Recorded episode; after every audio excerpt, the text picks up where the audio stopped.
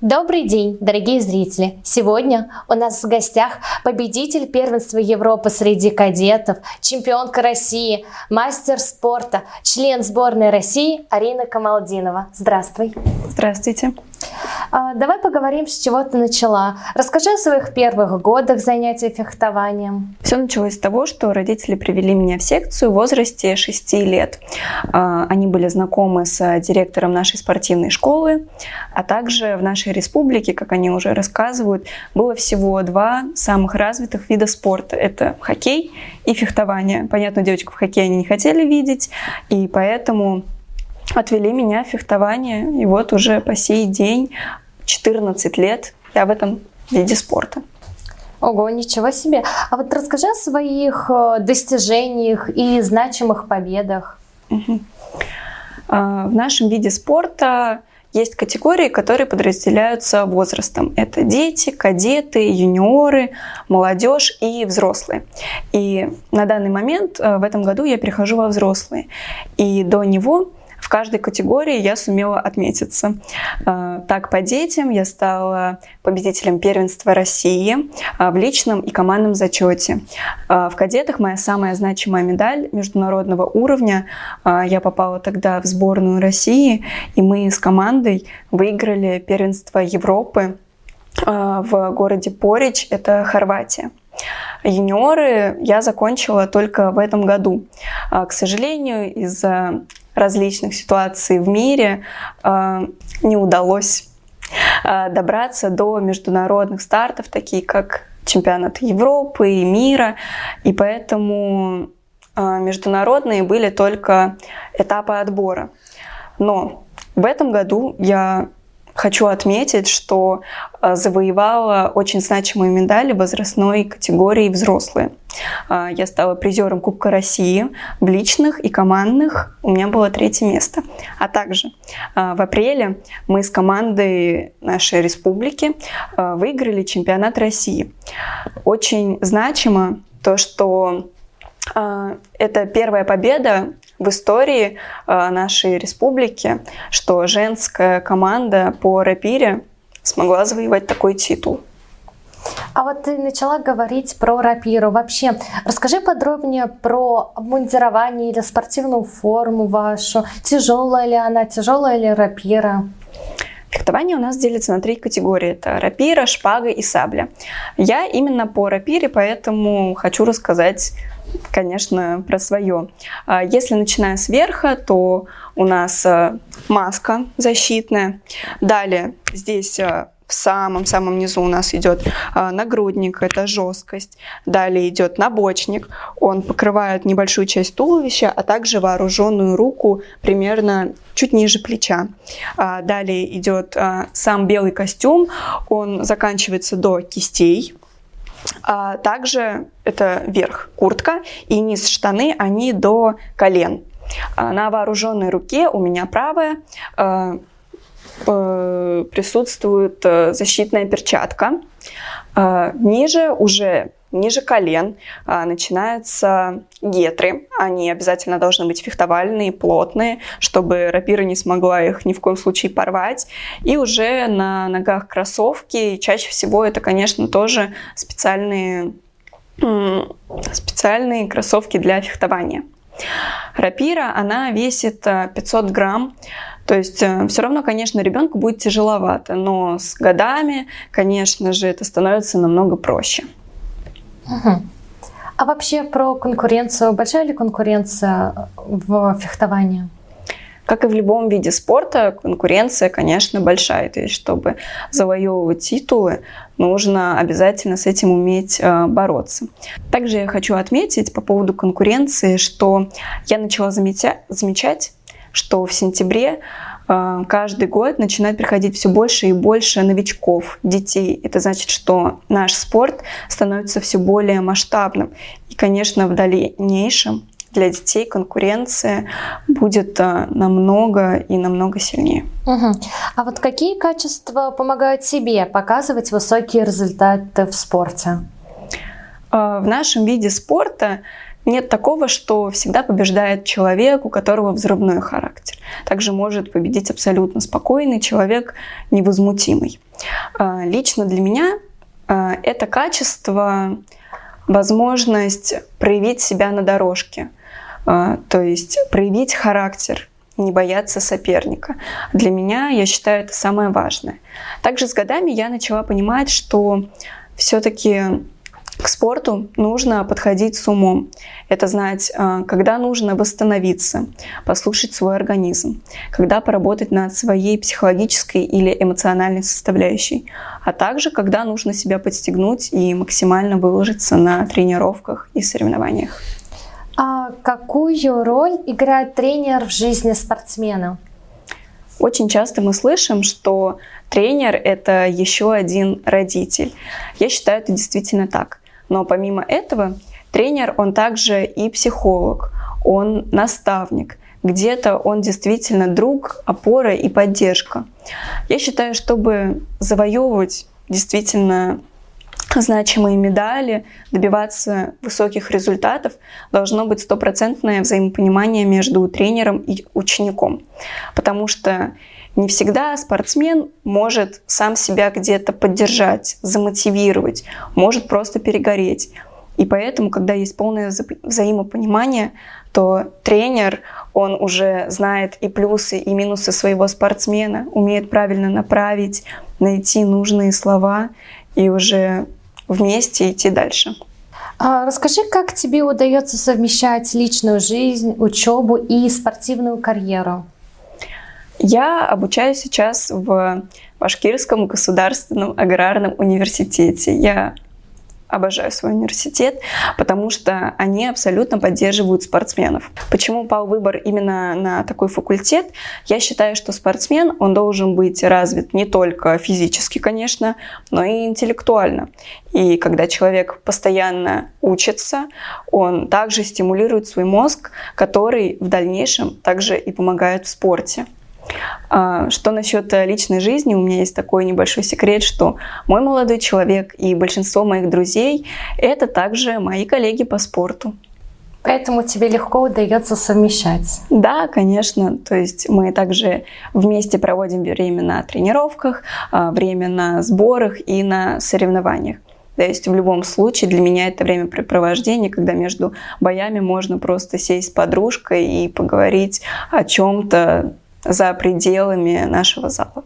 А вот в школе как было? Трудно ли к экзаменам готовиться? Или так же, как и в университете? Было изначально трудно, потому что особенно в старших классах, а, когда возвращаешься со сборов или соревнований, то не сразу начинаешь вникать э, в школьную программу, конечно же.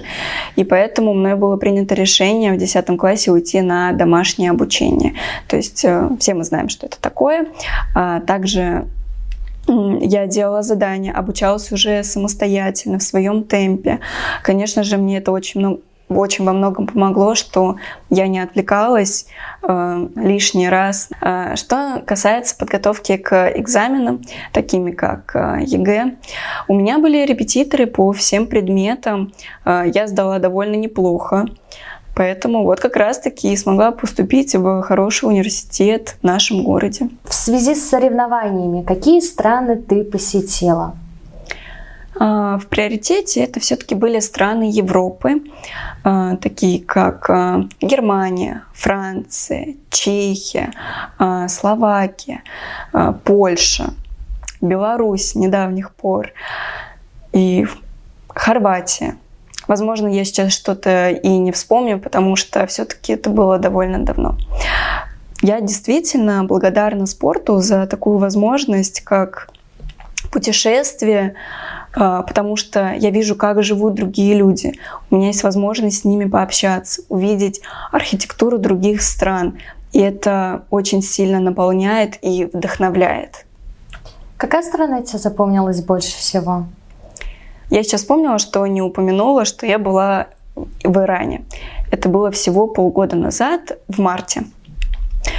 Эта страна мне запомнилась тем, что из-за ситуации, которые мы все знаем, конечно же, нет возможности выезжать.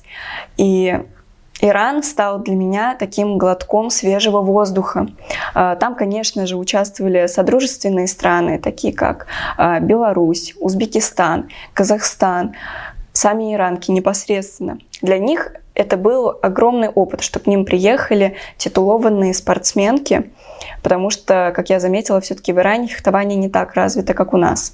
А для нас, повторюсь же, это было такое замечательное знаковое событие, когда мы смогли выехать и вновь хоть чуть-чуть ощутить тот даже международный мандраж перед соревнованиями, вот это вот предвкушение, когда находишься в другой стране. А ты сильно волнуешься перед соревнованиями? Да, конечно.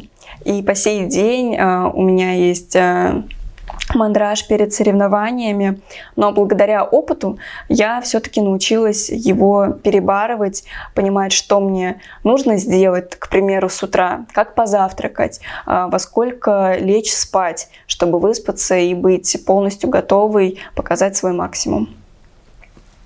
А, смотри, в связи с ситуацией в мире, как спортсмены сейчас продолжают свою деятельность? Сейчас спортсмены абсолютно не опустили руки.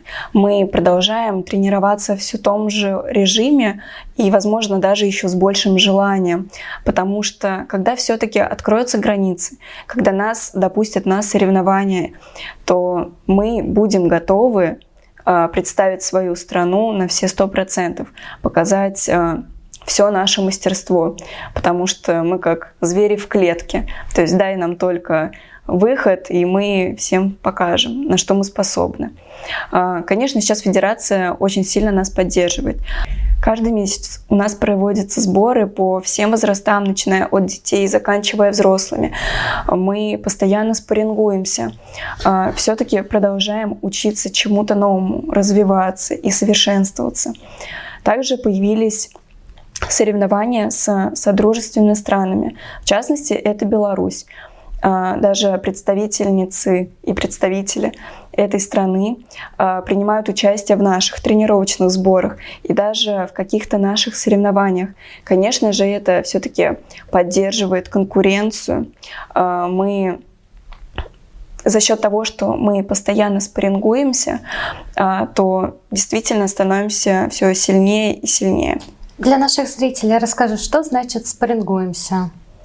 Спаррингуемся это если говорить о том, что прям максимально просто, это выходим на дорожку и фехтуем друг с другом.